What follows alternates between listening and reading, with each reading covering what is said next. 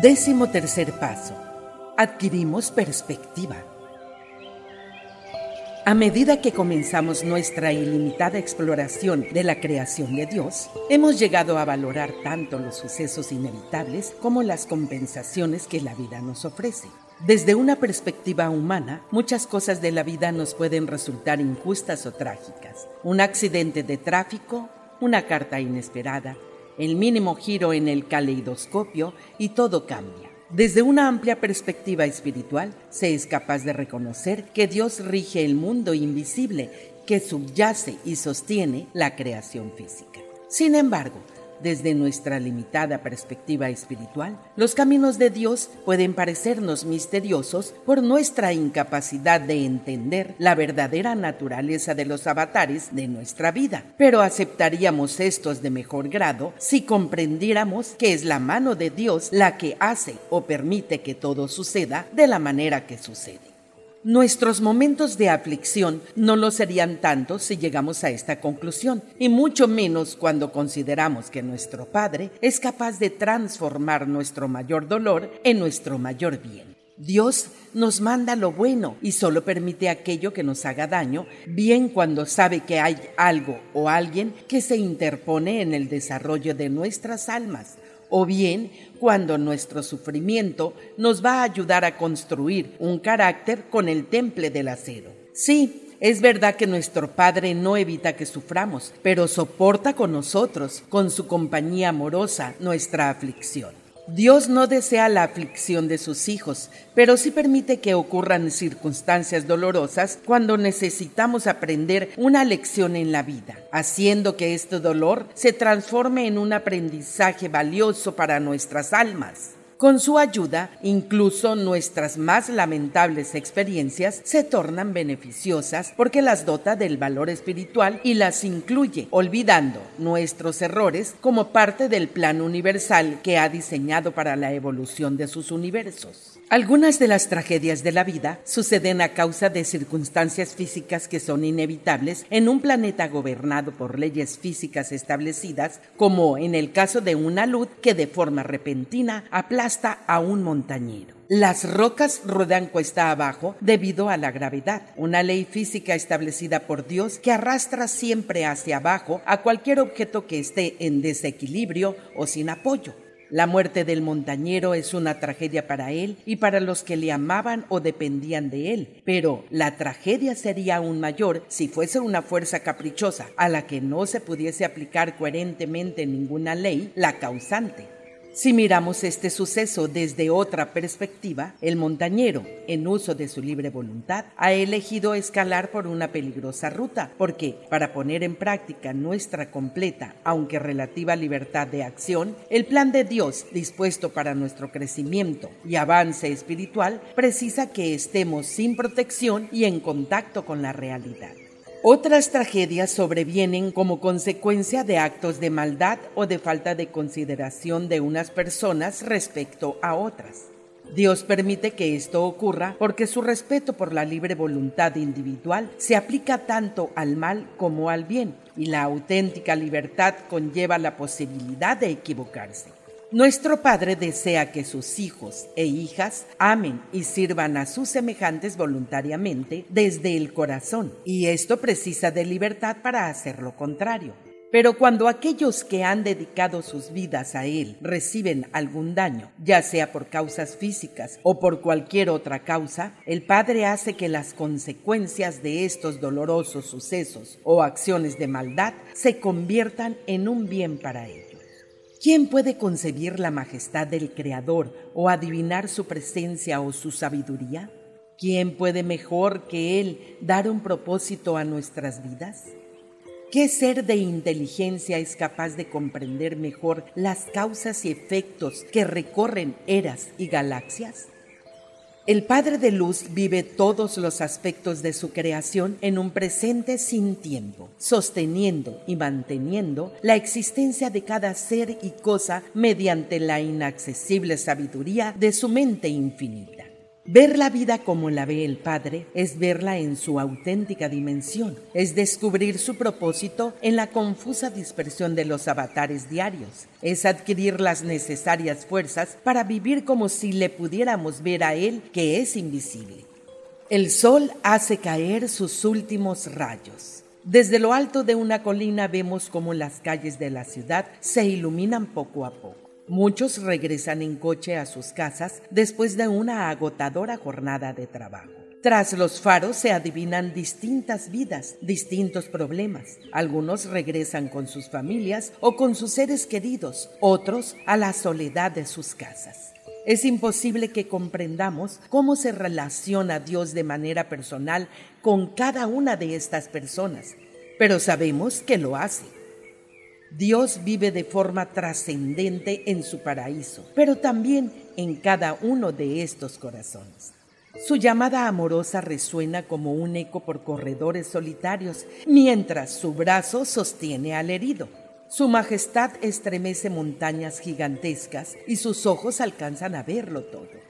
Él recorre el curso de los tiempos y nos encuentra donde quiera que estemos y nos invita a ocupar el lugar que tiene para nosotros en su universo, un universo que se extiende de forma ilimitada. A medida que caminamos por la senda del Espíritu, más vamos aprendiendo del propósito eterno de Dios y adquiriendo una perspectiva cósmica cada vez más amplia. Sentimos en nosotros el amor del Padre y cada vez abrigamos una mayor seguridad de que su presencia está continuamente con nosotros. Citas de los escritos de Urantia. Escrito 23, sección 2, párrafo 12, página 258, párrafo 11. La confusión y agitación de Urantia no indican desinterés ni incapacidad de los gobernantes del paraíso para conducirse de otra manera. Los creadores poseen pleno poder para hacer de Urantia un verdadero paraíso, pero un Edén así no contribuiría al desarrollo de esos rasgos fuertes, nobles y experimentados que los dioses con tanta firmeza forjan en vuestro mundo, entre el yunque y el martillo, entre la necesidad y la angustia. Vuestra ansiedad y aflicción, vuestras pruebas y desencantos son parte del plan divino para vuestra esfera, al igual que lo son la excelente perfección y la infinita adaptación de todas las cosas a su propósito supremo en los mundos del universo central y perfecto.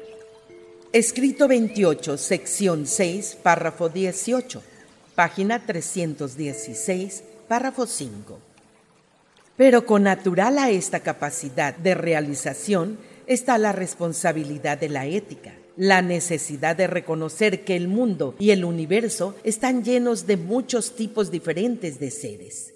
Toda esta magnífica creación, incluyéndote a ti mismo, no se hizo solamente para ti. No es este un universo egocéntrico. Los dioses han instruido, más bienaventurado es dar que recibir. Y vuestro Hijo soberano dijo, el que sea más grande entre vosotros, que sea el servidor de todos.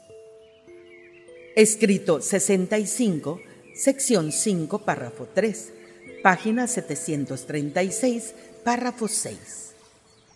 El universo de los universos, en el que se incluye este pequeño mundo llamado Urantia, no se gobierna simplemente para merecer nuestra aprobación, ni para acomodarse a nuestra conveniencia, ni mucho menos para complacer nuestros caprichos y satisfacer nuestra curiosidad.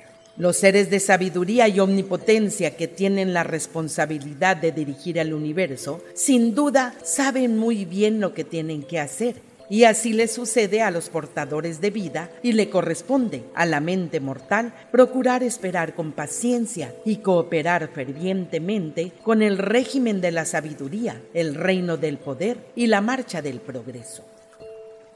Escrito 108, sección 6, párrafo 8, página 1194, párrafo 1. Vosotros los humanos habéis comenzado el despliegue interminable de un horizonte casi infinito, la expansión sin límites de ámbitos cada vez más amplios de oportunidades sin fin para el servicio vivificante, la aventura incomparable, la incertidumbre sublime y la realización sin fronteras. Cuando ante vosotros se acumulen las nubes, vuestra fe debe aceptar el hecho de la presencia del modelador en vuestro interior, y así deberáis ser capaces de mirar más allá de las tinieblas de la incertidumbre humana hacia la clara luz del sol de la eterna rectitud, en las acogedoras alturas de los mundos de las moradas. Escrito 118, sección 1, párrafo 6 Página 1295, párrafo 6. La paciencia es propia de esos mortales que viven en una reducida dimensión temporal. La verdadera madurez trasciende la paciencia mediante la indulgencia nacida de la auténtica comprensión. Escrito 118, sección 1, párrafo 7. Página 1295, párrafo 7.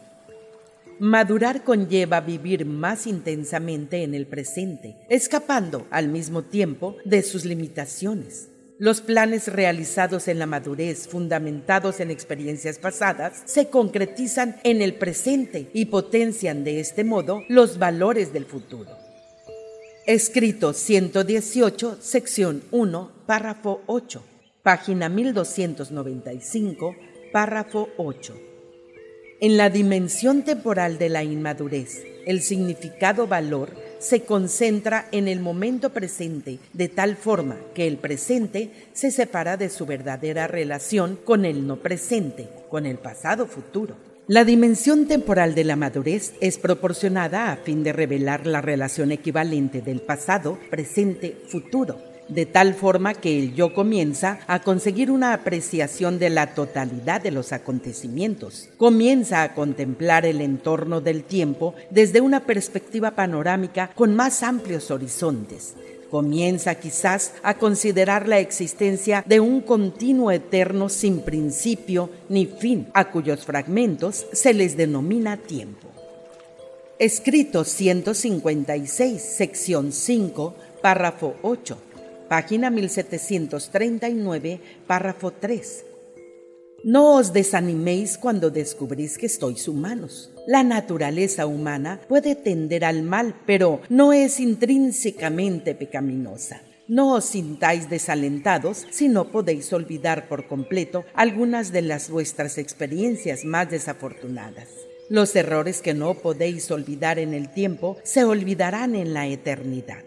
Aliviad el peso del alma adquiriendo una más amplia visión de vuestro destino, considerando la expansión de vuestra andadura en el universo.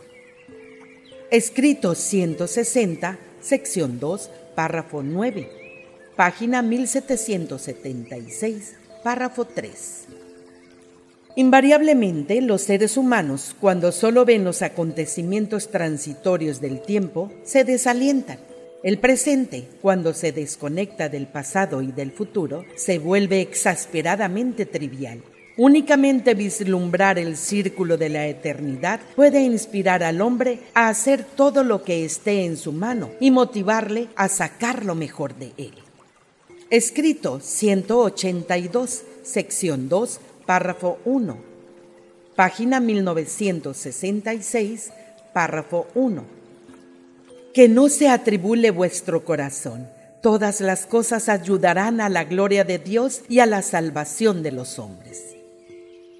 Escrito 196, sección 2, párrafo 10, página 2093, párrafo 4 enseñó a los hombres a que se dieran a sí mismo un alto valor en el tiempo y en la eternidad. Fue por esta alta estima en la que Jesús tenía al hombre, por lo que estaba dispuesto a prodigarse a sí mismo, sirviendo incansablemente a la humanidad. Y fue esta apreciación infinita de lo finito la que hizo que la regla de oro fuera un elemento esencial de su religión. ¿Qué mortal puede no sentirse enaltecido por la extraordinaria fe que Jesús deposita en él?